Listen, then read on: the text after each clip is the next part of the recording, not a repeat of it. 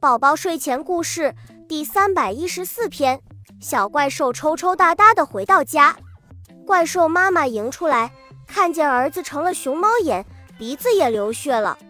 谁欺负你了？走，我找他家长去。小怪兽摇头，张开紧攥的两只手，里面各有半个咸蛋。妈妈，这是奥特曼卸妆时亲手摘下来递给我的，让我敷眼睛。小怪兽在妈妈围裙上蹭蹭泪水，我感动的哭了一路。